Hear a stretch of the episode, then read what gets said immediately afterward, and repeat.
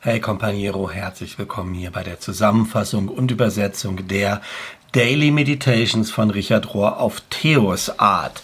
Schön, dass du wieder dabei bist. Ich bin auch noch dabei. Nächste Woche fahre ich nämlich in Urlaub und ich weiß noch nicht, ob ich überhaupt es schaffe, die Meditations da zu machen und wenn dann vielleicht nur in einer sehr gekürzten Version und ob ich dann überhaupt Empfang habe auf der Wiese, wo ich da bin und das machen kann, das weiß ich nicht genau. Von daher machen wir erstmal diese Woche und nächste Woche schauen wir dann sozusagen alles zu seiner Zeit. Wir sind, obwohl jetzt Pfingstsonntag ist, in der Woche vom 22.05. bis zum 4.06.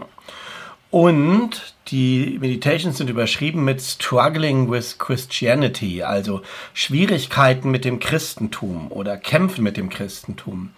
Und der erste Abschnitt lautet das Ganze von Grund auf wieder aufbauen. Rebuilding from the bottom up. Und Richard sagt folgendes. Unsere Religion funktioniert nicht so richtig gut. Leiden, Angst, Gewalt, Ungerechtigkeit, Neid und Bedeutungslosigkeit nehmen immer mehr Überhand. Und das ist nicht mal annähernd dicht dran an dem, was Jesus über das Reich Gottes gelehrt hat. Und wir müssen ehrlich sein, offen sein in dem Verhalten und in dem Impact, in dem Einfluss, den Christen auf die Welt haben, sind wir nicht wirklich groß unterschiedlich zu anderen Menschen. Viele Christen heutzutage sind nicht hochtransformierte Menschen. Anstattdessen, im Gegenteil, neigen sie dazu, ihr eigenes Verhalten aus ihrer eigenen Kultur zu reflektieren mh, wiederzuspiegeln, viel mehr, als dass sie irgendeine Art von Sauerteig in dieser Kultur wären. Und ich spreche hier insgesamt von amerikanischen Christen, weil ich auch einer bin. Aber wenn du von irgendeinem anderen Land herkommst, dann guck einfach, wie die Christen bei dir leben und ähm, guck, ob das, was ich sage, nicht bei dir genauso gut gilt. Ich, ich, für Deutschland würde ich mal sagen, glaube ich, dass das so ist. Richard weiter. Lass uns ehrlich sein. Religion hatte noch niemals so einen schlechten Ruf wie jetzt. Christ, Christentum, Christenheit, das Christentum wird heutzutage als irrelevant angesehen bei einigen, bei vielen wird es als toxisch angesehen und viel öfter ist es Teil des Problems als Teil der Lösung.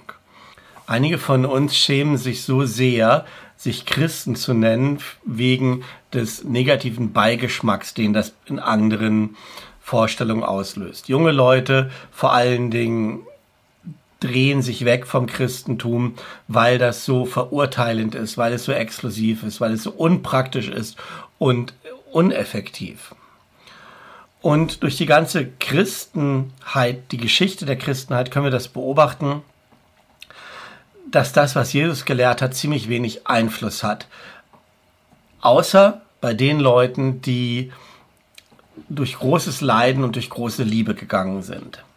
Und Richard fragt dann, könnte das der eigentliche Kern des Evangeliums sein, dass solche Leute Gott erfahren, eine Erfahrung mit Gott machen, viel mehr als dass sie irgendwelche unverbundenen Ideen über Gott haben. Und wir brauchen heutzutage eine praxisorientierte, eine praxisbasierte Religion, die uns braucht, wie wir uns wieder verbinden können, die uns nicht sagt, was wir alles machen müssen, sondern die uns beibringt, wie wir uns verbinden können mit der Unendlichkeit, mit dem Unendlichen in einer Art und Weise, die dann unsere Perspektive auf unsere Endlichkeit tatsächlich auch verändert.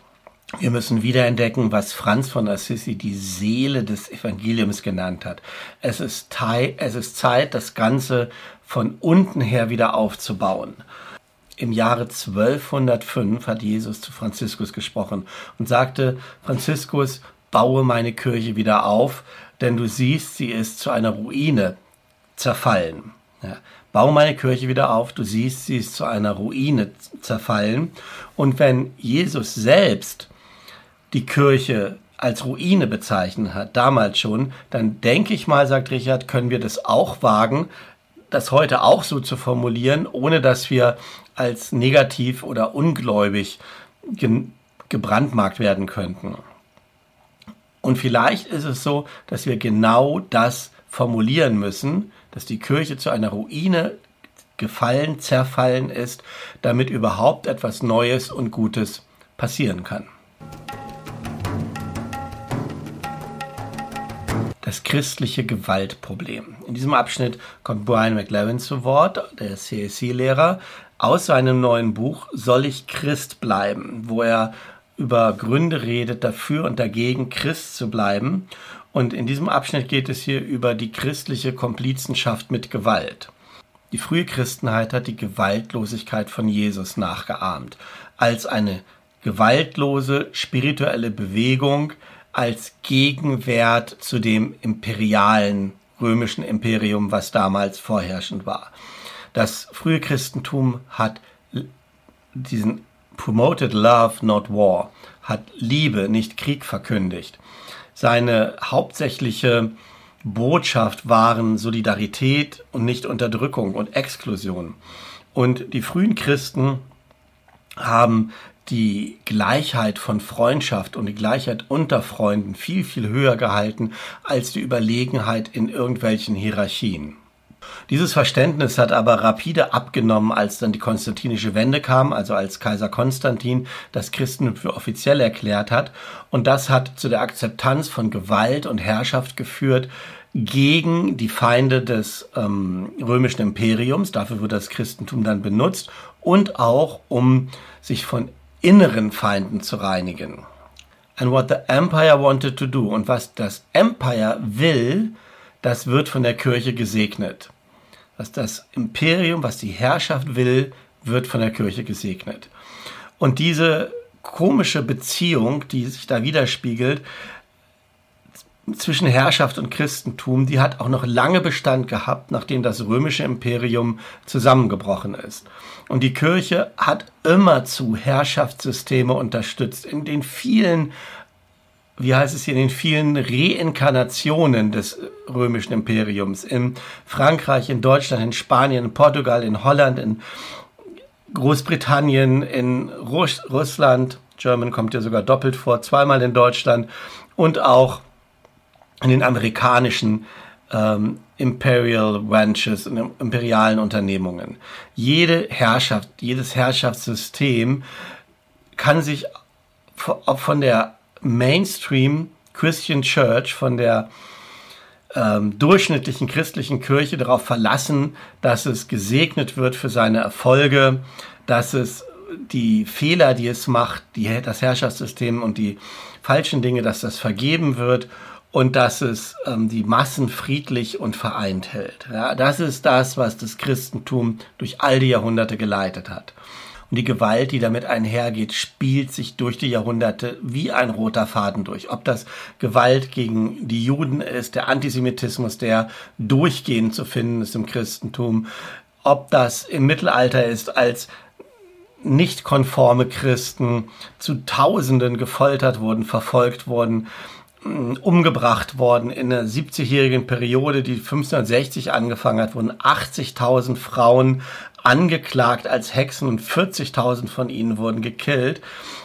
Die ganze Zeit, und wir, und wir müssen das nicht nur aufs Mittelalter schieben, sondern auch heute gibt es einen Missbrauch von Christen durch Christen, der mehr emotional und spirituell als physisch zu sein scheint, aber das genauso real ist. Und dieses, Verleugnen und Verdrängen als Formen von Beziehungsbestrafung, das öffentliche Beschämen, die charakterliche Infragestellung, die privaten Demütigungen, die Kirchengerichte gegenüber Nonkonformisten, die schwarzen Listen, die es gibt und alle anderen Formen von Christen zu Christen Grausamkeit, so nennt er das, das besteht bis heute.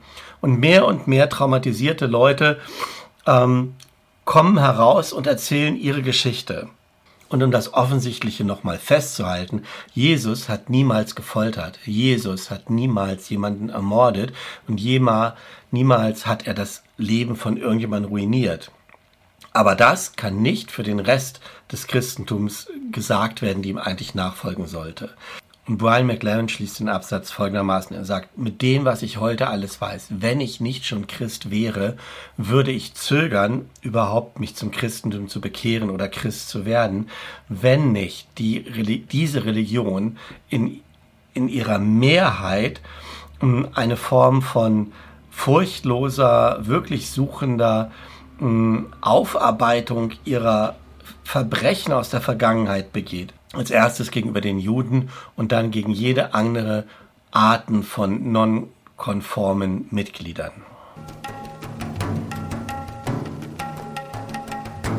laut sein, staying out loud, ich übersetze das mal mit laut sein. Und nochmal geht's weiter mit Brian McLaren. Der erzählt von einem Gespräch, das er hatte mit zwei katholischen Schwestern, ich weiß nicht, ob das dann Nonnen sind, die ihn, die also in der Kirche geblieben sind vor über 50 Jahre lang und durch dieses Gespräch hat er Folgendes reflektiert. Es gibt mehr als zwei Optionen, hat er da am Ende festgestellt. Ich, ich muss nicht nur wählen zwischen, ich, ich bleib in der Kirche und bin so eine Art Komplize mit all dem, oder ich verlasse die Kirche, indem ich mich aufrege oder aufrege und dann verlasse. Ich kann auch bleiben und mich aufregen, wie diese zwei Schwestern das gemacht haben dem Gespräch. Hm? Ich kann also bewusst in der Kirche bleiben und trotzdem daran arbeiten, dass ganz, ganz viel anders läuft. Und ich kann mich verweigern, mit dem Status quo, wie er jetzt im Christentum ist, in Komplizenschaft zu gehen. Und er sagt dann aber auch Folgendes, ich kann nicht länger so ein naives Vertrauen haben in die Strukturen der christlichen Religion mit dem, was ich heute sehe und was ich heute weiß.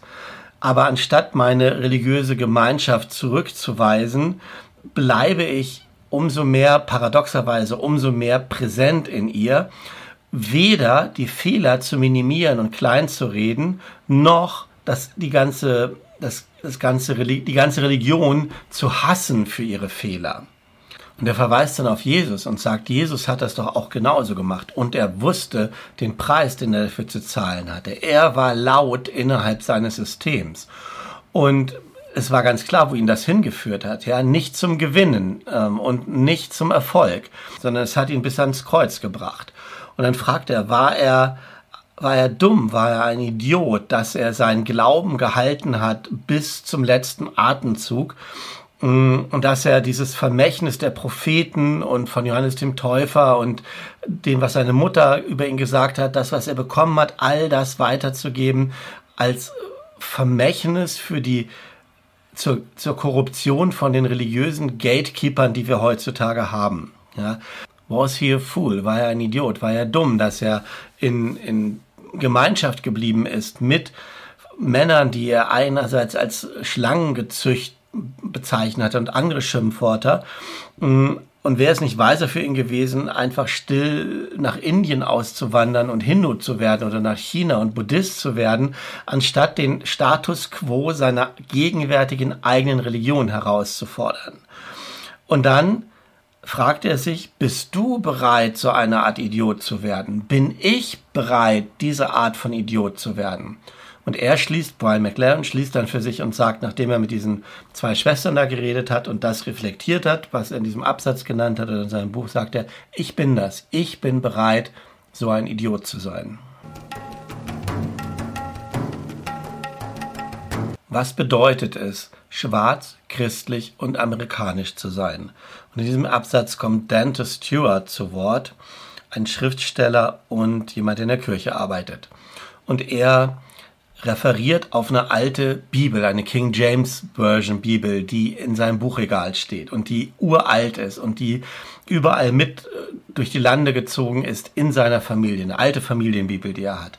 Und die jetzt äh, wenn er die anguckt, in Gegenwart sitzt von vielen anderen schwarzen Schriftstellern, vom, äh, von vielen Büchern, die geschrieben sind vom the, by the Black Folk, durch die schwarze Community hat also seine Geschichte mit dem Christentum, mit dem christlichen Glauben innerhalb dieser schwarzen Community und kommt dann aber dahin und fragt, wenn ich, wenn ich hier lebe, wenn ich mich hier bewege, wenn ich hier mein Dasein habe in diesem Land, dann frage ich mich, ich wundere mich selber, wie kann ich schwarz und christlich und amerikanisch sein?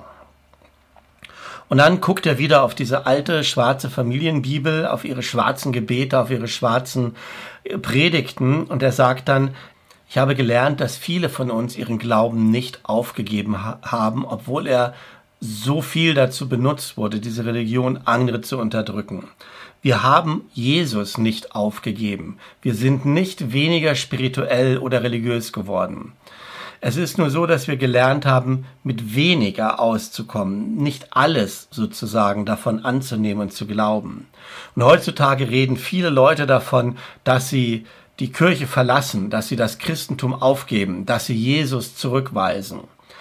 In Realität, in Wahrheit ist es aber so, dass sie, dass das, was sie verlassen, ist the white supremest brand of Christianity. Es ist dieses weiße, die weiße Vorherrschaft, die weiße Überheblichkeit, das, was sozusagen die Weißen mit dem Christentum gemacht haben. Übersetze ich mal so ein Christentum von weißer Überlegenheit, das sich mehr um Macht kümmert als um Jesus, das nicht ähm, sich wirklich kümmert und sorgt füreinander, für unsere Körper ähm, und für unsere Zukunft.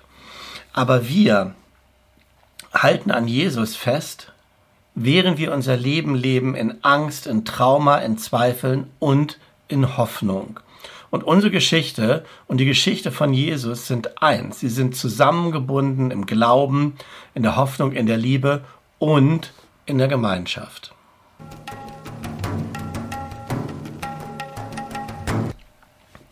Was bedeutet es, Jesus zu befreien?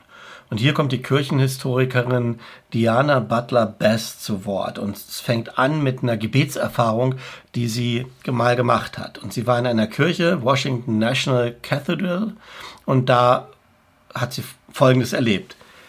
Bring mich hier raus, sagte die Stimme noch einmal.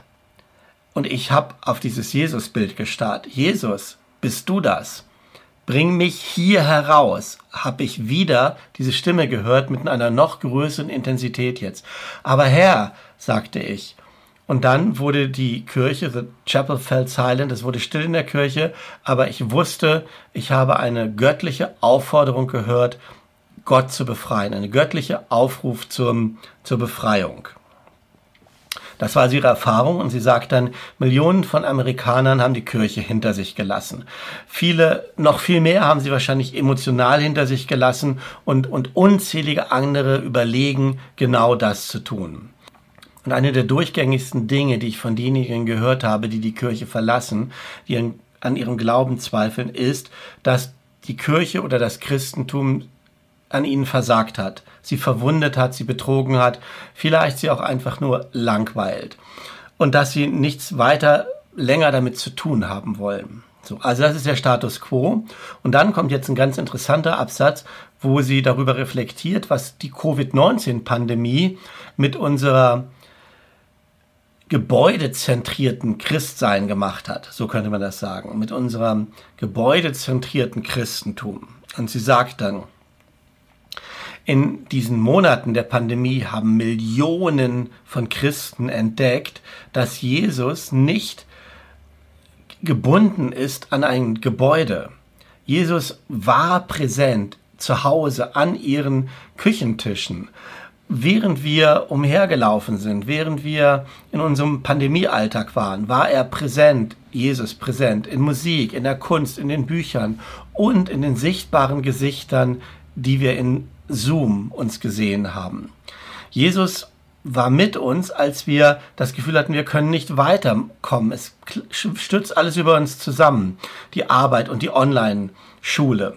Und Jesus war mit uns, als wir gebetet haben mit den Kranken im Hospital, im Krankenhaus über unsere Handygeräte, über äh, Cellphones, über unsere Handys.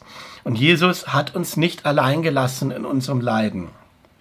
Covid-19 hat Jesus gezwungen, raus aus der Kirche, aus dem kirchlichen Gebäude hinein in die Welt.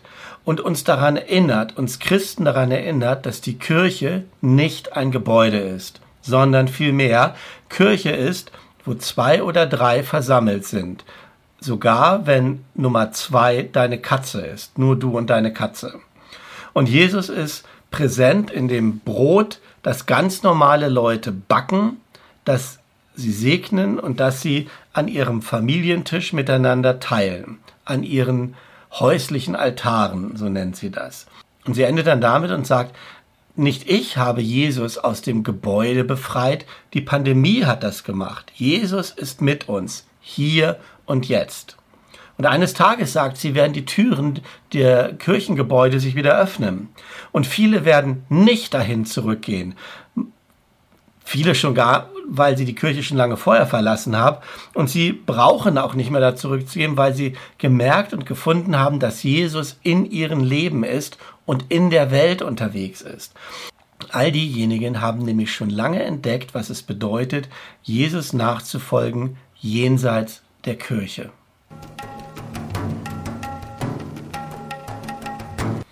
unseren Glauben leben in allen Umständen. Und hier kommt nochmal Brian McLaren zu Wort am Ende, der uns einlädt, über die Anweisungen nachzudenken, die an den hebräischen Propheten Micha gegangen sind. Übersetzt das mal direkt aus dem Englischen. Und das würde dann so heißen. O human being, o du Menschenwesen. Das ist das, was Gott von dir verlangt. Dass du Gerechtigkeit übst. Dass du Freundlichkeit übst, Kindness, dass du demütig wandelst, dass du demütig umhergehst in der Gegenwart Gottes. Micha 6, Vers 8 kannst du nochmal in Deutsch nachlesen, wenn du willst. Und Brian McLaren sagt dann, der Prophet Micha hat die religiöse Frage in eine menschliche Frage gewandelt. Das Christentum ist oft dabei, Jesus den Sohn Gottes zu nennen und das ganz doll zu betonen. Jesus selber aber hat sich selbst immer den Menschensohn genannt. Son of Man oder Son of Humanity, den Menschensohn. Und es gibt viele verschiedene Bedeutungsebenen zu diesem Begriff Menschensohn. Aber der einfachste und offensichtlichste ist doch folgender. Der Menschensohn ist ein menschliches Wesen. Jesus ist ein menschliches Wesen. Und wenn du dann den Finger noch ein bisschen mehr auf diesen Punkt legen willst, dann könnte man auch sagen, Sohn bedeutet sowas wie die Essenz oder sowas wie die nächste Generation. Ja, und ähm, wenn du das so interpretierst, dann würde das heißen, Jesus repräsentiert die Essenz der Menschlichkeit, eine neue Generation von Menschlichkeit, eine neue Art von menschlichem Wesen. Das ist das, was Jesus war als Prototyp.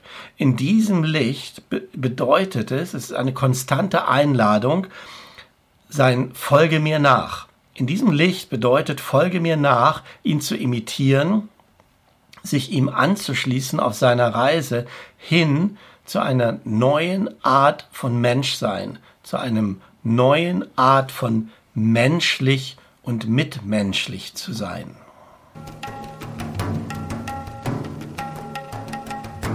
So, ihr Lieben, ich glaube, das war ein bisschen holprig, die Übersetzung. Ich merke dann immer, dass ich ganz gut eingetunt bin auf Richard. Und wenn der aber nicht so viel zu Wort kommt, sondern die anderen, dass ich mich mit deren Sprache und Gedankengängen und so ein bisschen schwerer tue. Ich hoffe, es war trotzdem einigermaßen verständlich für dich. Und ich finde es ganz spannend, mal diese Selbstkritik auch, Kritik an der Kirche als Selbstkritik und gleichzeitig zu gucken, wozu wir aufgerufen sind, möglicherweise aufgerufen sind, neue Wege zu finden, das, wie das aussehen könnte, als tra wirklich transformierte Christen unterwegs zu sein. Ich glaube, ich bin auch einer dieser Idioten, die in der Kirche noch sind und da nicht rausgehen wollen, möchten, all diese Fehler sehen und trotzdem dabei sind und versuchen es ein bisschen anders, ein bisschen besser zu machen und anders unterwegs zu sein. Und wenn du auch so bist, wünsche ich dir für diese Woche alles Gute, allen Segen, viel Erfolg auf deinem Weg im Anderssein und wir sehen uns wieder beim nächsten Upload. Wie gesagt am Anfang, wann immer der sein mag, ich bin jetzt im Urlaub, wann immer der sein mag, aber irgendwann hier wirst du mich wieder hören, so Gott will. Und bis dahin alles Gute und Gottes Segen. Tschüss.